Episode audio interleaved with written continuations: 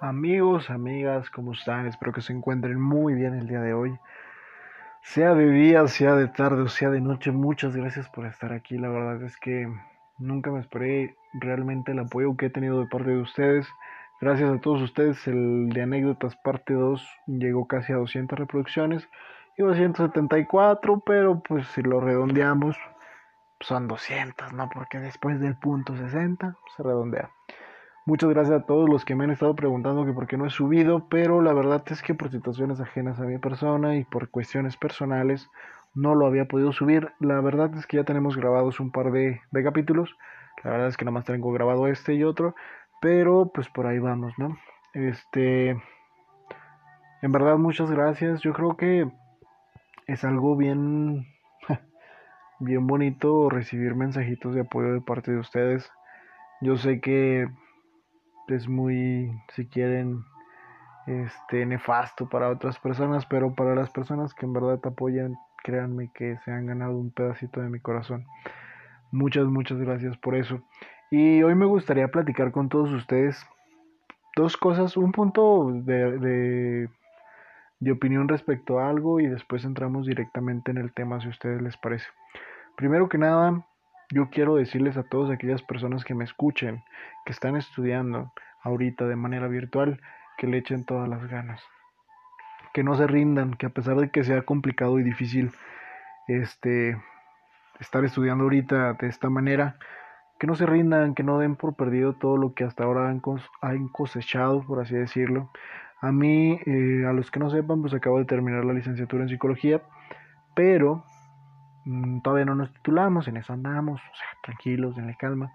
Pero a los que están ahorita estudiando todavía, échenle muchas ganitas, no se den por vencidos. Realmente es complicado, muchas de las veces sabemos que por situaciones ajenas a ti, si tú quieres personales o, o de la manera en los equipos en los cuales estés trabajando, me refiero al del equipo de cómputo, tu celular o computadora, pues muchas veces no te da el rendimiento que tú quisieras por situaciones ajenas, ¿no? Por falta de memoria, que la cámara está quebrada. Y a veces eso los profesores no lo entienden. Yo te lo digo por, por no por situaciones personales, pero yo batallé mucho tiempo por mis equipos de cómputo. A veces no tenían para llevar una computadora. A veces la tenía y no me daba el mismo funcionamiento y realmente lo único que, que te causa eso es estrés. Y luego aparte de eso vienen los trabajos y que tienes que entregarlo y que los profesores se ponen bastante pesados en todo eso. Es muy entendible. Si a veces durante las clases presenciales, sin entrar mucho en detalles, hay profesores que se pasan de lanza, ahora no me imagino cómo se estén pasando de lanza mediante este lo virtual, ¿no? Mediante lo, lo no presencial. Pero ese no es el tema de hoy, solamente quiero decirles, échenle muchas ganas, ustedes pueden y sigan adelante, no se den por vencidos. Y oh, ya dije muchas sí, pero bueno. el tema de hoy la verdad es que es una compilación de muchas cosas. Les voy a estar platicando de miedo, de mis miedos personales, de estrés, de situaciones que que a lo largo de mi vida me han pasado y que hasta la fecha me han hecho ser como hasta ahora soy. Y tal vez esto ustedes dirán, ¿y a mí qué me importa?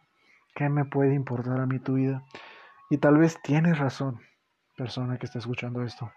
Tal vez no te importa, pero a mí me gustaría contártelo, me gustaría platicártelo, porque tal vez podamos encontrar un punto en común en el cual digamos, oye, yo me sentí igual que tú, oye, yo pienso lo mismo que tú. Va a ser complicado, sí, obviamente, porque cada cabecita es un mundo, pero no va a ser imposible. Entonces lo único que les pido es que, mmm, ¿cómo se los digo? Pues que lo escuchen, si quieren escucharlo, si lo corten, cuando quieran cortarlo, simplemente son ustedes. Es mi audio, es mi podcast y quiero compartirlo con todos ustedes. De antemano, muchas gracias a todos los que que logren escuchar esto. Se los agradezco bastante de corazón. Y sin más preámbulos por el momento, ¿qué les parece si comenzamos? Como bien les decía, amigos, como bien este por ahí platicábamos y, y argumentábamos un par de cosas. Hoy les vamos a platicar y les vamos a, les vamos a platicar y como si estuviéramos muchas personas. Vamos a hablar y vamos a, a platicar de cosas y anécdotas personales que a lo largo del tiempo han marcado cierta parte de mi vida del cual me hace ser como soy ahora. Y les voy a platicar desde un principio. Cuando yo era niño, bello, precioso, hace muchos años, este, yo asistía a un kinder que se llamaba o se llama el Sendy Sorpresa. Para muchos de los que vivimos aquí en Zacatecas o en Guadalupe, tal vez en algún momento pudieron haber escuchado de este kinder, tal vez no. Pero se los cuento bien breve, era un kinder muy participativo con gobierno.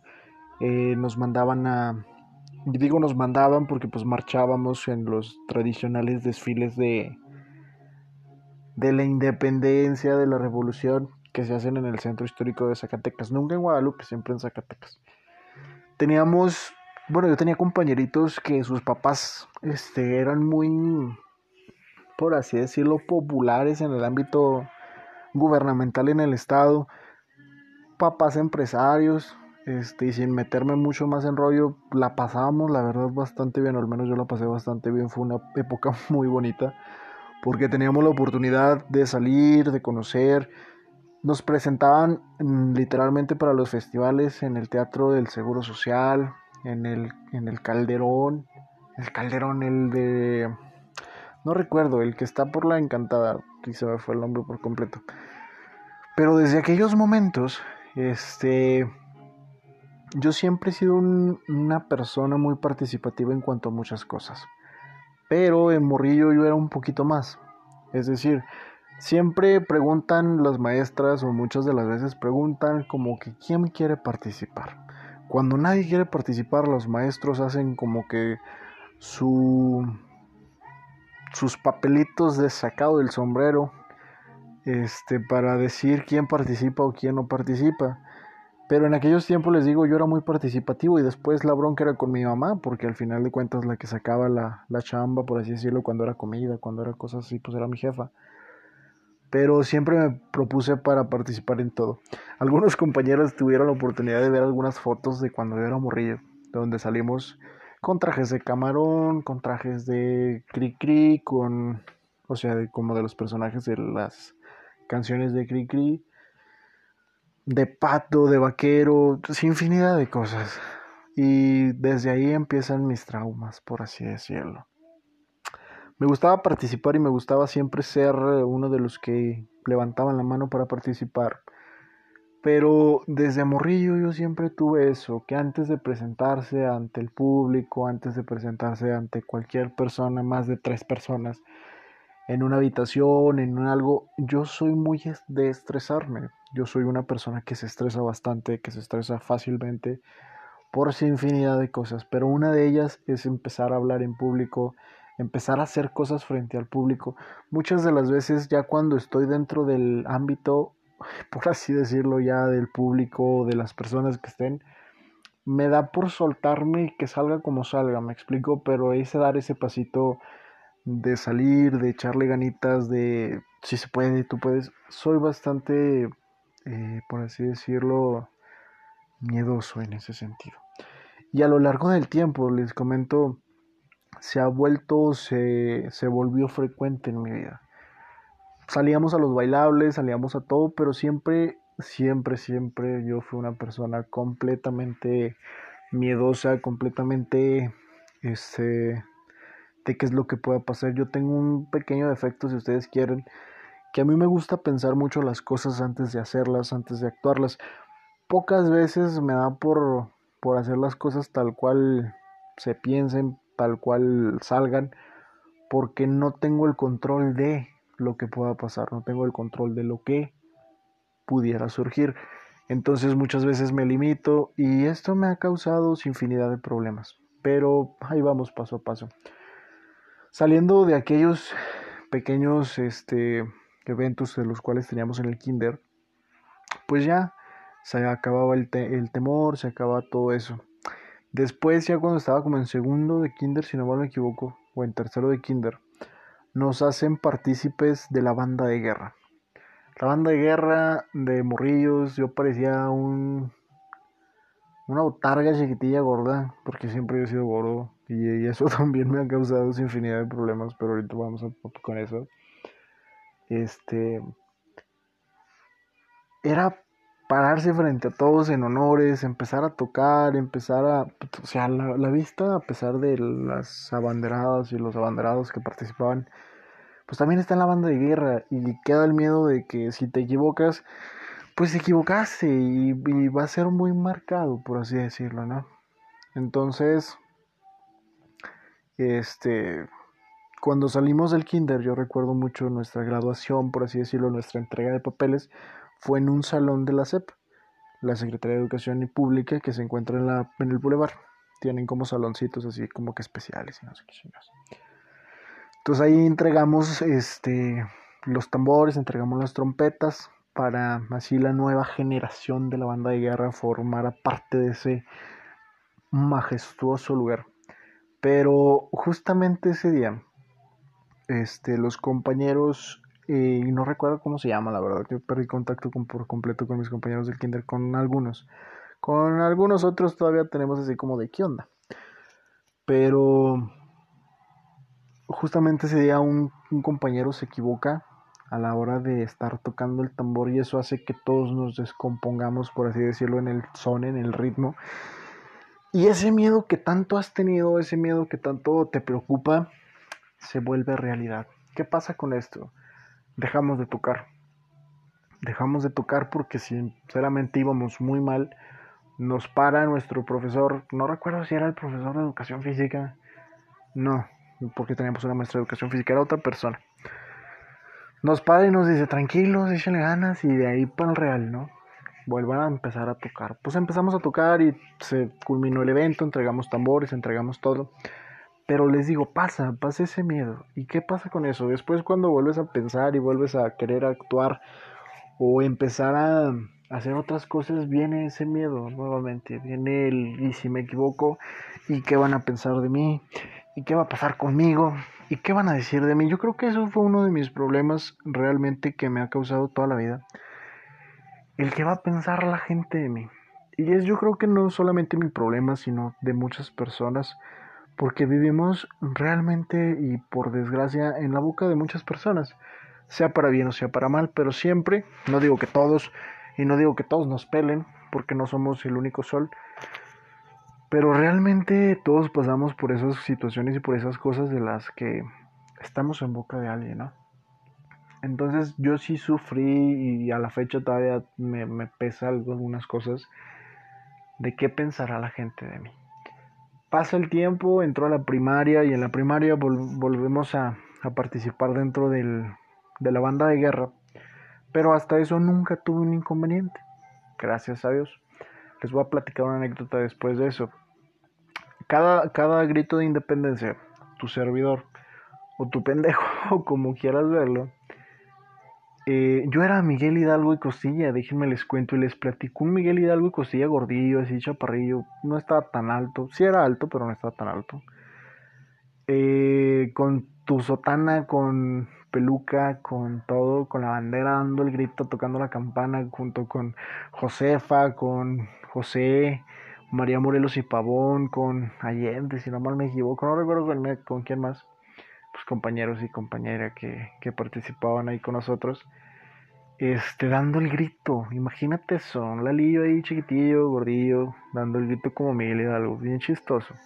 Siempre yo fui muy carismático con las personas y yo creo que fue como mi segunda herramienta para poder llegar a muchos lados que hasta ahora he llegado y mi herramienta para darme así con las personas. Pero bueno. Y era un miedo enorme equivocarte porque no nos permitían. Ya ven que, por ejemplo, Miguel Hidalgo Costilla ha dado como que un pequeño discurso o algo así, no recuerdo muy bien cuando toca la campana. Este. Entonces no te, no te permitían tener una hojita. Yo estaba en un colegio de monjas y eran muy estrictos en ese sentido de que tiene que salir a la perfección, tiene que salir muy bien. Entonces no te permitían leer así la, hojita de lo que venía, sino te lo tenías que aprender. Y era frente a toda la escuela, frente a todos los papás que acudían ese día a, al grito, a festejar el grito porque llevaban comida, porque llevaban música, porque llevaban inflables, infinidad de cosas. Entonces era, imagínate ese viéndote así todos al balconcillo. Y si te equivocas, pues se van a reír de ti. Si, si te equivocas, van a pensar, este, era, este güey se equivocó y ja, ja, ja. Gracias a Dios, nunca me pasó a equivocarme con eso. Pero después pasó una situación bien curiosa. Cuando yo estaba en quinto de primaria, eh, aquí en Zacatecas, no sé si todavía lo hagan, se hace un concurso a nivel colegios, primarias, secundarias, este, preparatorias, en el cual se le llamaba el Parlamento. En esa situación te daban un tema a elegir del cual tú tenías que repasarlo, investigarlo, aprendértelo muy bien, porque tú ibas a expresar, por así decirlo, ante un comité este, todo lo que aprendiste respecto a ese tema. Me escoge la maestra, la maestra Esther, que le mando un saludo, este, que la verdad no lo va a escuchar, pero pues le mando un saludo. Eh, me escoge dentro de los tres, cuatro compañeros que sabíamos leer un poquito mejor. Este. Y me dice, Eduardo, ¿cómo ves? ¿Te animarías a participar en esto? Y yo dije, pues sí, pues si nomás vamos a estar varias, pues sí, personas, pues todo va a estar muy a gusto, no me tengo que preocupar de nada, mucho menos. Total. Este concurso se hace y se realiza en el IES, otra escuela muy prestigiada aquí en Zacatecas, que está allá para el lado del, del polideportivo. Y cuando vamos llegando, me pongo a estudiar, mi tema era acerca de los derechos de los niños, derechos y obligaciones de los niños. Este, mi mamá, mi familia me ayuda a estudiar, repaso muy bien, llevo mis notitas y todo el show. Entonces ya cuando llegamos al IES, este, pues es un mundo completamente diferente, o en ese momento yo lo vi completamente diferente a lo que era mi escuela.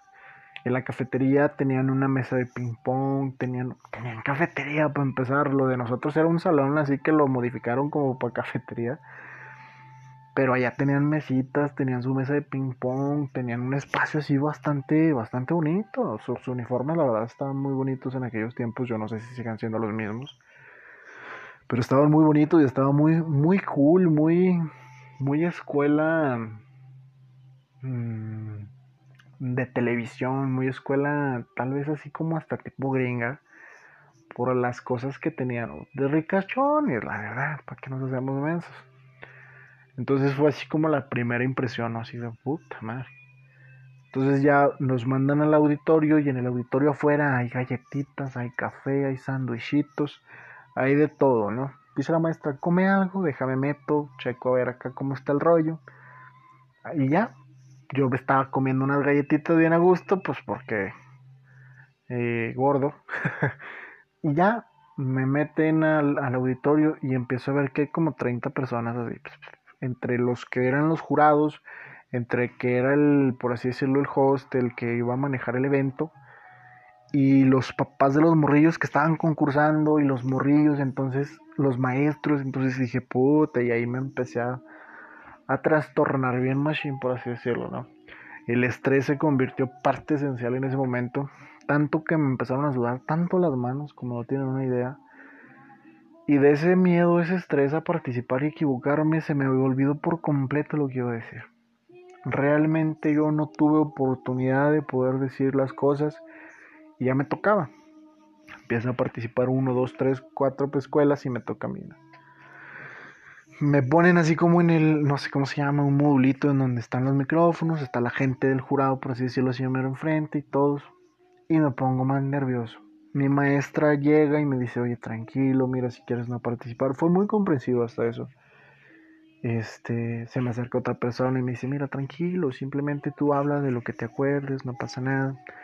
Entonces tenías tu carpetita, pero te, te quitaban puntos, por así decirlo, si te ponías a leer directamente, ¿no?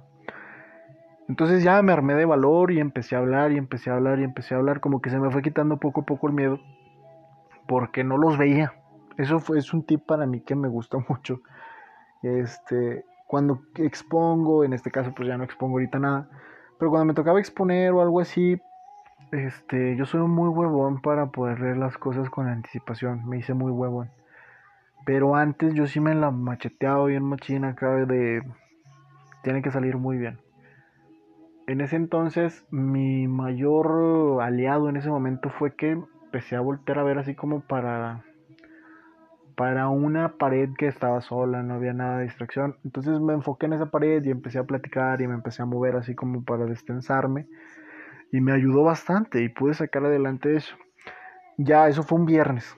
Ya al lunes siguiente llegamos, como todos los días nos ponían a rezar. Llegamos, nos, nos forman así en, pues sí, pues en, por los diferentes salones. Nos ponen a rezar y todo y ya cuando la madre dice, pues ya antes de que se vayan a sus salones, pido, la pido y solicito la presencia de Eduardo Colunga aquí frente al micrófono. Y yo me quedé así como de, ¿qué pedo, qué pedo, qué pedo, no? Entonces ya como quieras que no, ahí va tu, tu batillo ahí, cotorreándole, ¿qué onda, vato? ¿Cómo está? Y llego con la, con la directora, estaba, me acuerdo muy bien, estaba la trabajadora social, estaba mi maestra, estaba el profe de computación, estaba mm, la directora, la subdirectora, y no me acuerdo quién era la otra persona que estaba. Pero llego y me dice, primero que nada quiero felicitarte porque lograste conseguir el segundo lugar a nivel, por así decir, estatal del Parlamento. Te ganó Elías pero estamos muy orgullosos por lo que hiciste. Y Max, que le empieza a pedir un aplauso para todos. y aplauso, qué menso. Y se siente muy bonito, pero a la vez también se siente así como que la presión de. No sé, era raro. Me fue muy bien, me, me felicitaron mucho. Dije, me van a dar un premio, no voy a venir durante un mes, pero nada, nada más me dieron las gracias. Dijeron, muchas gracias por participar, échale ganas y así, y listo, ¿no? Este ahí nos, nos, nos hacían, por así decirlo, tener mucho estrés. Nos daban banderines. Y esos banderines eran de puntualidad, de responsabilidad, de limpieza, de todo eso. Entonces nos traían en chinga los profesores con que tenemos que sacar buenas calificaciones, con que tenemos que tener muy limpio el salón, como infinidad de cosas, ¿no? Y ese era otro estrés porque cada final de, de ciclo escolar, por así decirlo, juntaban los banderines que a lo largo del año nos, nos daban y al final nos daban premios, nos llevaban de paseo, nos llevaban cosas así, ¿no? Pero ah, esos otros temas de los cuales en algún momento platicaremos si ustedes les hace, se les hace interesante. Total, pasa el tiempo y sin mayor preámbulo, cuando llego a sexto, yo toda mi vida la pasé, por así decirlo, en la primaria, en una primaria privada, en un colegio. En sexto, por situaciones familiares, nos mudamos de casa, nos venimos aquí donde ahora yo vivo. Entonces el transporte al colegio se complicaba mucho por las mañanas, llegaba tarde, llegaba tarde, llegaba tarde, como siempre. Pero mm, como que ya no le gustó a la madre y le dijo a mi mamá, ¿sabe qué? Pues es que si su hijo llega otra vez este, tarde, se lo vamos a suspender.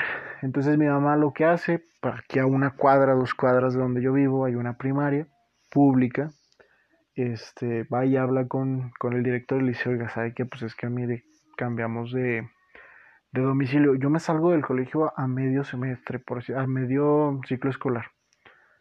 Entonces era muy complicado que me dieran la oportunidad de estar en, en una primaria a medio ciclo escolar. Pero pues yo no sé, los ángeles hablaron y por las palancas de unos de mis familiares y de mi jefita me meten a la primaria aquí en la, en la pública y es un cambio por completo radical, ¿no? Es eh, otra cosa completamente diferente. No digo que sea malo porque al final me la pasé muy bien, pero al principio sí fue bastante complicado. Yo no conocía a nadie, no me adaptaba con nadie, no no, pues no, era muy complicado. Tenía dos días y nomás llegaba de la escuela y me regresaba. Llegaba de la escuela y me regresaba. Gracias a Dios me tocó por la mañana, pero tardé dos días, por así decirlo, un día y medio en como que agarrar el rollo. En una de esas, yo en ese tiempo me había quebrado la mano. Traía mi manita así enyesada. Y la maestra se sale y hay otro compañero, Ulrich, te mando saludos, hermano. Este, y no sé por qué nos empezamos a pelear. O sea, yo en mi vida me había peleado, yo en mi vida había pasado por esas situaciones y nos empezamos a pelear, Y como vi el vándalo, nos agarramos el cuello y nos estampamos contra la pared. Y yo, hijo de tu no sé qué, yo ni, o sea, ni mi vida, o sea, yo dije, me van a partir la madre aquí. Entonces ya, pues como que agarramos el rollo, cada quien se sentó en su banca y dije, pues ahí quedó, ¿no? Pues no va diciendo una compañera que era como la jefecilla de grupo, dice, es que el niño nuevo se peleó con Ulrich, le dice la maestra cuando llega. No, me sentí tan, tan mal, porque nunca le habían dado una queja a mi jefa de mi parte, o sea, nunca yo fui un muchacho problemático, un niño problemático, al contrario, o sea, y me sentí tan mal porque el otro día la citan. y le dicen a mi mamá, ¿sabe qué? Pues su hijo se peleó y si sigue teniendo este comportamiento, pues lo vamos a mandar a la tarde. Y yo, ah, what? Pasa el tiempo, nos hacemos muy amigos, Ulrich, todos, Cali, David, este, Aaron, Samuel, que hasta la fecha todavía sigo teniendo un poquito de contacto con ellos, Xiomara, Cintia, este, sin infinidad, ¿no? Y nos hacemos amigos, empezamos a jugar, empezamos a... hicimos un equipo de fútbol, o sea, yo me adapté muy bien con ellos, ya después de tiempecito, pues obviamente adaptarse cuesta, pero no es imposible. Y eso fue como uno de mis peores miedos, ¿no? Uno era pelearme, yo soy una persona que sí soy muy atrabancada en muchos sentidos, pero muchas veces soy muy de pensar las cosas. Digo, si me parten la madre, pues ya me la partieron. Si hay necesidad de pelearse, pues me peleo. Siempre y cuando yo esté defendiendo lo que crea que es este defendible. Obviamente nunca me voy a pelear si nunca tengo la razón y mucho menos si yo no tengo la la por así decirlo la la situación de pelearme, o sea, total. Ya pasa el tiempo, se termina lo de la primaria, este y entramos a la secundaria, ¿no? Entrando a la secundaria, primeramente el primer golpe que tuvimos por así decirlo. A mí me, me da influenza. Entrando a la secundaria en primer año, me da influenza, un compañero se contagia, Kevin, el de los zapatos blancos. era de Chihuahua, me acuerdo mucho. Él se enferma, era el tiempo de la, de la influenza. Fue entre primaria y secundaria, más no me acuerdo si fue este la mediana epidemia o ya después casi al finalizar. Total, me enfermo, me hacen la prueba, salgo positivo de influenza en aquel entonces, influenza tipo B. Eh, fue una noticia bastante pesada para la familia porque pues, nos asustamos mucho. En aquellos tiempos yo me acuerdo que era muy, hace cuenta como lo que ahorita está sucediendo, pero a lo mejor mucho menor. No igual, pero pues por ahí andábamos, ¿no? Entonces, yo me enfermo de influenza y lo primero que, que recomienda el doctor y porque me mandaron con un epidiom, epidemiólogo, algo así. El de las epidemias, hombre. Y le dicen a mi mamá, ¿sabe que Lo primero que tiene que hacer es, es aislarlo, tenerlo en un cuarto aparte, estar monitoreándolo, darle muchos líquidos este, no hay medicamento ahorita del cual le podamos dar, simplemente si se pone más enfermo, pues llévelo a su, a su hospital más cercano. Entonces llegamos aquí a, la casa, me, me aíslan, por así decirlo, en un cuarto en la parte de arriba. Este, y yo me quedo solo, eh, con mucho miedo, porque pues yo cuando le platican a mis tías, a, mi abuela, a, a todos, se suelte ese llanto este, de preocupación, si tú quieres, ¿no?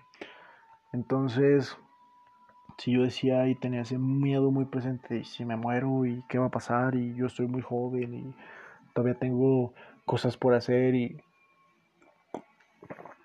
tengo esa infinidad de cosas, ¿no? Viene todo ese temor, viene todo esa, ese malestar. Al final de cuentas, gracias a Dios, todos salimos muy bien, a mi mamá le tuvieron que hacer la prueba, salió negativo. Este, yo fui el único que se contagió por, por contagio directo de la escuela. Después, si no mal me equivoco, ese mismo año, eh, mi abuela fallece. Falleció el 9 de diciembre.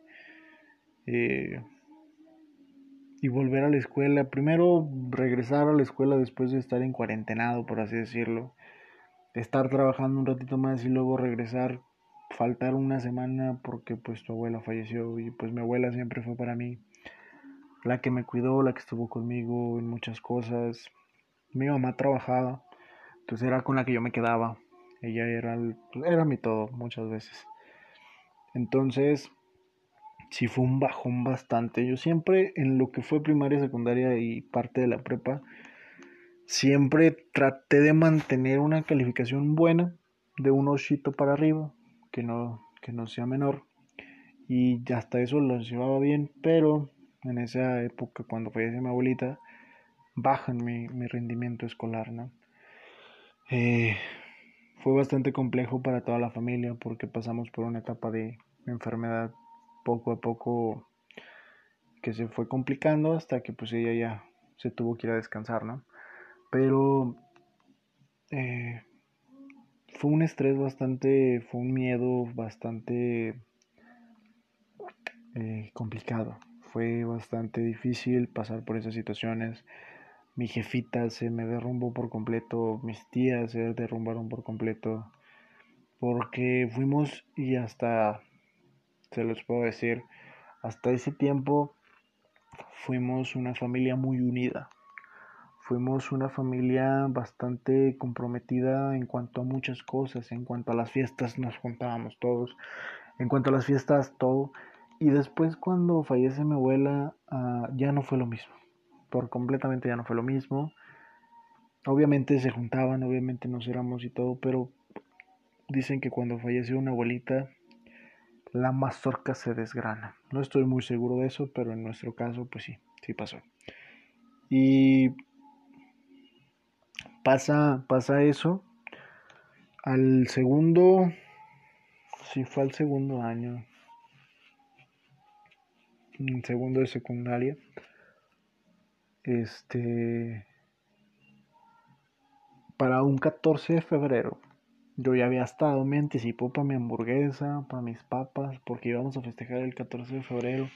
Y habíamos comprado nuestros regalos para darle a nuestros intercambios.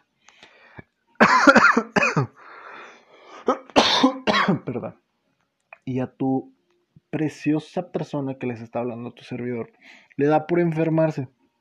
Yo duré como dos, tres semanas enfermo como de gastritis, como de colitis, íbamos al liste, me ponían mi cóctel de, de, medicamentos y se me pasaba mi dolor, ¿no?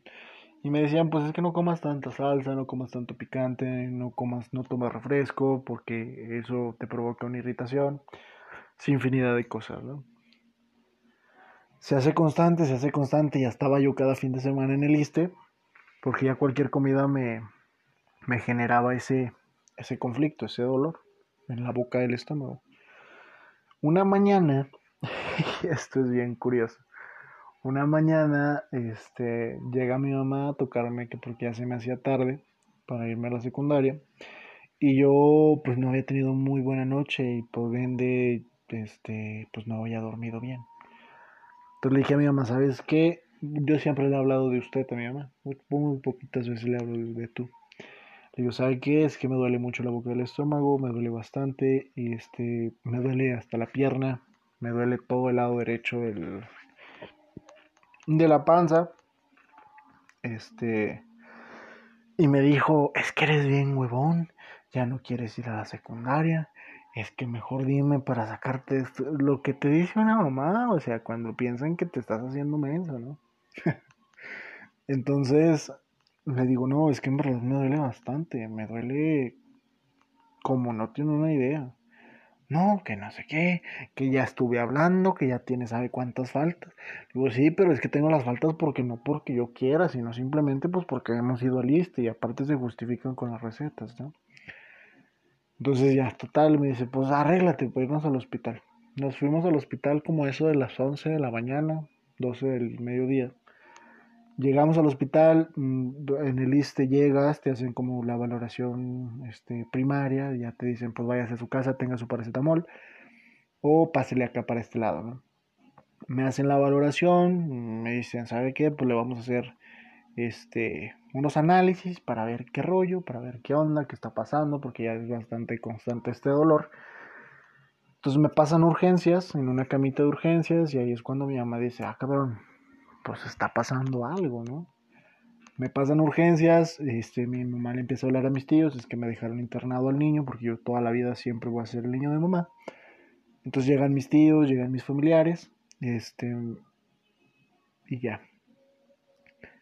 Eh, como a las 2 de la tarde más o menos, me mandan a tomar este, radiografías, me hacen un, iba a decir, me hacen un papá Nicolau, pero pues nada que ver, me hacen un ultrasonido, este, y descartan que sea un problema de, de, se me fue el nombre, descartan que sea otro problema, por ejemplo, de un riñón, de todas esas cosas, ¿no? Entonces la única probabilidad que quedaba era de una apendicitis, el apéndice, ¿no? Entonces me tienen toda la tarde, alrededor de, ¿qué les gusta? 6, 7, 8 horas, hasta que fue, era el cambio de turno de la noche. Y el cambio de turno de la noche creo que lo hacen a las 8 de la noche. Entonces de las 12 de mediodía a que me ingresaron estuve hasta las 8, hasta que llegó un doctor, que le decían el oso. No sé si todavía vive el doctor, pero ojalá que sí. Total, le decían el oso. Entonces, este, este oso, y es muy grande el señor, ya está más o menos mayor, muy fornido, muy todo, por eso le decían el oso. Me dice, Eduardo, ¿cómo estás? Le digo, muy bien, doctor, todo bien, aquí estándole ganas, este, ya me quiero ir a mi casa. Dice, te vamos a hacer unas pequeñas pruebas para, para ver, para descartar cualquier cosa. dije, pues sí, está bien, me parece muy bien yo aquí estoy esperándolo, porque, o sea, en el lapso de que estuve ahí me dieron medicamento, entonces ya no me dolía nada. Entonces llega un punto en el que el doctor me dice, por favor levanta tu pie, voy a dar un pequeño golpe en tu, en tu tobillo, si te duele algo, házmelo saber.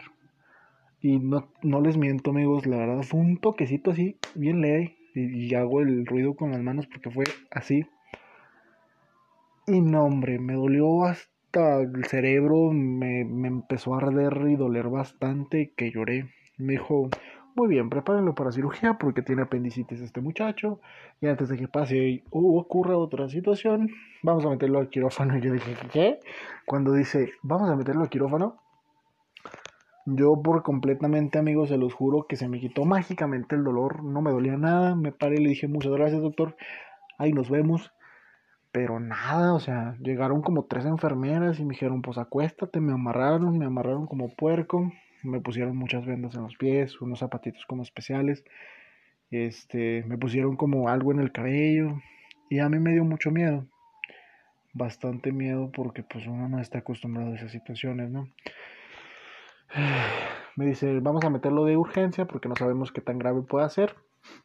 Entonces me amarran como puerco, me, me llevan a quirófano y cuando me llevan a quirófano, no saben el miedo que a mí me dio porque veo a toda mi familia en quirófano. Y al momento de entrar a quirófano está una puertecita donde entrar por urgencias, está como un pasillito y veo a toda mi familia.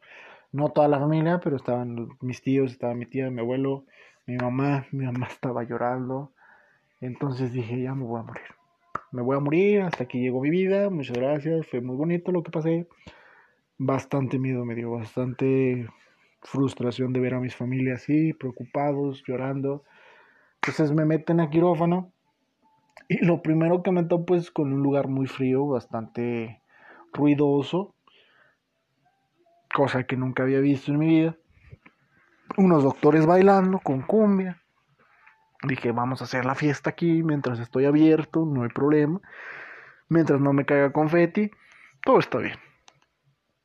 Total, ya me, me ponen anestesia. Me ponen anestesia, me, me empieza a platicar el, el, anestesiólogo, se portó muy, muy buena onda. Me empieza a platicar y me dice, pues, ¿qué estudias? ¿Y cómo te va en la escuela? Y pues haciéndome menso, o sea, pues, nomás me estaba volteando así la chompa, así como para, ver, distráete, güey. Entonces me ponen oxígeno y me dicen, aquí yo voy a estar cualquier cosa, mira esto, mira aquello. Y llega un punto en el que me dice, vas a contar de 10 hasta 0. Cuando llegues a 0, tú vas a estar dormido. Y dije, ah, toda madre. 10, 9. Y al 8 amigos yo creo me quedé bien Rolex. Pero Rolex que me quedé. No sé cuánto tiempo ya ha pasado. Pero yo me empiezo a despertar y empiezo a abrir los ojos. Porque ni me pusieron así como se ven las películas ni nada así en los ojitos. Empiezo a abrir los ojos y empiezo a ver así el quirófano. Empiezo a escuchar que están acá bailando la cumbia. veo al, al oso Medina. No, no es el oso Medina. Pero le estaba el doctor, que le dicen el oso. Estaba un residente, me acuerdo mucho de residente porque era muy joven. Dije, me va a matar este vato, me va a dejar unas tijeras adentro. Este, total. Mm, empiezo a, como a reaccionar de la anestesia y hagan de cuenta, no les miento. ¿Les ha pasado que cuando están así, este, adormecido eh, un brazo, una pierna, los dedos, la mano, que empiezan a sentir esa sensación como de que se va destumiendo, por así decirlo? Yo empecé a sentir eso del vientre para arriba. Las piernas no las sentía, pero del vientre para arriba yo empezaba a sentir eso como como que si me, si me fuera de estumiento y empecé a sentir que me empezó a doler. Entonces yo le digo al anestesiólogo, ¿sabes qué? Me está doliendo y me está doliendo y me está doliendo y luego empecé a sentir un poquito más. Dije, ya valió, hasta aquí, muchas gracias, Dios mío, gracias por tenerme aquí. Y me dice, tranquilo, no pasa nada, te vamos a poner un poquito más de anestesia. Y me ponen como una mascarilla, así cerrada. Y me dicen, respira normal, tranquilo, ahorita te vas a medio a dormir. Pues me dormí. Este pasa como una hora, yo creo, o más. Y despierto ya en una cama acá afuera del quirófano. Y yo empiezo a tener mucho frío. Demasiado frío. Como no tienen una idea en mi vida, yo soy muy friolento. Pero esa vez tuve el peor frío que pude haber tenido hasta ahora. Mis pies no lo sentía, mis piernas no las sentía, mis brazos muy apenas los podía mover mi boca la tenía por completamente seca. Entonces pasó una enfermera y le dije, hey, enfermera, como todo bien naco. Le digo, enfermera, no sea malita, dame una cobija o algo porque tengo mucho frío. Entonces me llevan una mantita y me dicen, ¿cómo estás? Como los 20 minutos de que pedí la mantita, me empecé a despejar y todo, jajaja, jijiji. Y llega el doctor, el residente, este, no calle 13, sino el doctor que estaba en el hospital. Y me dice, ¿cómo te sientes? Y le digo, bien, me siento bien. Me dice, en este momento ya debes empezar a sentir este, poquito más, eh, no los estragos de la, eh, de la, ¿cómo se llama? De la anestesia. Entonces vamos a hacer, empieza a mover tus pies, si puedes levantar tus pies este, y mover tus piernas, con eso ya te podemos subir a piso pues no pude. Estuve como otra media hora, yo creo, ahí. Este, hasta que empecé a mover yo solito los pies. Me empecé a desesperar porque no sentía movimiento, ni mucho menos. Es bastante frustrante. Pero me empiezo a mover mis dedillos de los pies. Y ya levanto un poquito la pierna, levanto la otra. Y me dice, no hagas mucha fuerza porque pues tienes puntos, no seas güey. Y me dice, ya, ya estás listo, te vamos a mandar a piso, ¿no? Salgo de quirófano y veo a toda mi familia ahí. Fue como que un alivio bastante considerable para mi persona. Se viene conmigo mi mamá, se viene conmigo mi tía. Este, nos llevan en el elevador, mi mamá se va a arreglar lo de los papeles de la, habitación, eh, de la cama. Sube conmigo mi tía y yo le pregunto que quién estaba afuera, porque ya no vi a, todos. Dice, ah, pues todos están allá afuera, unos están en el estacionamiento fumando, otros están ahí en la sala de, espera, está tu tío, fulano, fulano, sotano, tutana, ahí están afuera. Y me sentí muy bien, muy cómodo porque dije, ah, se preocupan por mí, ¿no? Y fue bastante cómodo, fue bastante tranquilizante. Pues para no hacérselas muy largas, amigo, porque ya llevamos un buen ratito platicando de esto. Al otro día yo le pregunto al doctor, me dice, ¿cómo te sientes? Le digo, bien. Esto un 14 de febrero. Me dice, ¿cómo te sientes? Le digo, muy bien, muchas gracias. Me duele bastante. Me dice, mira, ya te puedes ir a tu casa. Simplemente date un baño. Este, no lo vas a poder hacer tú solo, que te acompañe tu jefa. Den, date un baño y te damos de alta como a la una de la tarde después de que comas algo. Simplemente vas a tener dieta blanda. Dije, pues me van a traer un panecito, algo blandito. Dice, no, me trajeron pura gelatina, pura agua. Este, total, me meto a bañar esto, mi mamá se queda de este lado de la cortina. Y yo le pregunté al doctor, fue una de las preguntas que yo le hice al doctor después de que, de que salí de operación. Le dije, oiga, ¿y de qué tamaño está la cortada? Me dijo, ay, 5 centímetros, y es mucho, chiquitita, tú no te preocupes. Yo todo creído. Me meto a bañar, me ponen como una toallita femenina, que es un apósito, este, y un par de gasas, me quito las vendas, me quito el apósito y me quito la, la gasa. Y cuando voy viendo la cortada no eran ni 5 centímetros, amigos, eran como 10 pinches 15, 12 centímetros. Entonces dije, a la madre. Y que me desmayo en el baño. No, mira, Dios es grande. Si mi jefita no estuviera ahí, me hubiera caído, me hubiera desnucado, me hubiera muerto en ese mismo rato. Me desmayé por completo. Mi mamá en corto agarró como una. como una pistolita de agua, pues no sé, está en la regadera. Este, pues una regadera como portátil, por así decirlo, que está conectada a la misma regadera. Y le abre toda la fría y me empieza a echar en la cara y me dice, despierta, despierta, despierta. Y ya fue del modo que desperté, ¿no? Pero me desmayé. Fue una impresión bastante bastante fuerte. Y como que agarré el rollo y empecé a llorar porque me lastimé cuando me fui así para atrás. Y fue bastante complicado. Al final de cuentas, este son experiencias que te hacen valorar, o al menos yo valoré mucho en ese sentido, y en ese momento que estuviera mi familia.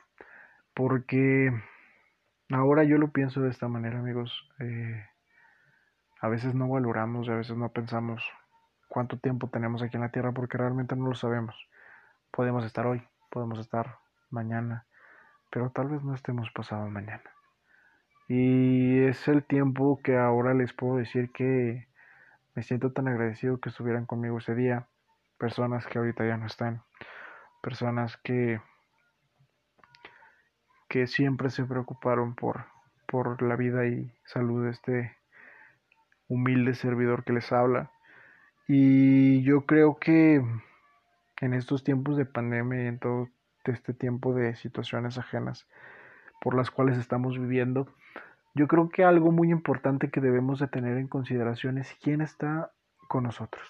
A lo largo de mi vida he conocido muchísimas personas y muy pocas, se las puedo asegurar, muy pocas están realmente cuando se tienen que estar. Y no me refiero en muchos sentidos que tal vez puedan estar pensando, sino en los sentidos que más duelen, en los sentidos que más te sientes solos, en los sentidos de enfermedad, en los sentidos de, de tristeza, porque de alegría muchos pueden estar, pero en esos momentos grises no todos están, incluyendo a la familia. Entonces yo lo malo que les puedo decir para terminar este podcast, la verdad ya me extendí bastante es que valoren, valoren a las personas que están alrededor de ustedes, sea familia o no sea familia, amigos, conocidos, que realmente les presten un poco de atención a ustedes, sea, sus pensamientos, su salud, su manera de pensar y que simplemente estén ahí con ustedes a lo largo del camino, no solamente en los momentos fáciles, sino también en los complicados, es cuando se debe de valorar y se, se, se tiene que valorar a las personas. Yo creo que por este momento, que hasta ahí le vamos a dejar, nos vamos a quedar en la secundaria. Después vendrán las cosas, este, de parte de la prepa y parte de la, el tercer año de secundaria y parte de la universidad y a lo largo de la vida lo que hemos pasado. En verdad, muchas gracias. Si les gustó este pequeño podcast, este, escríbanme, díganme que si les gustó, aquí estamos igual para, para escuchar cualquier cosa. Si en algún momento quisieran participar conmigo en este, en este pequeño trance, en este pequeño viaje llamado podcast. Díganme con toda la confianza que no los voy a invitar porque este podcast simplemente es mío, pero igual se agradece por completo este que estén aquí interesados en participar. No se crean, ya saben que, que bienvenidos las personas que quieran. Y sin más por el momento, amigos, espero que tengas un excelente día, que tengas una excelente semana, que estés rodeado de las personas más, más, más positivas a lo largo de tu vida que te hagan crecer y no decaer y simplemente que te hagan ser una mejor persona de lo que eres. Mi nombre es Eduardo, muchas gracias por estar aquí, muchas gracias por tomarte el tiempo y cualquier cosa, ya saben. Un fuerte abrazo amigos y que pasen, que pasen un excelente tarde, una excelente noche, un excelente día. Muchas gracias. Hasta la próxima.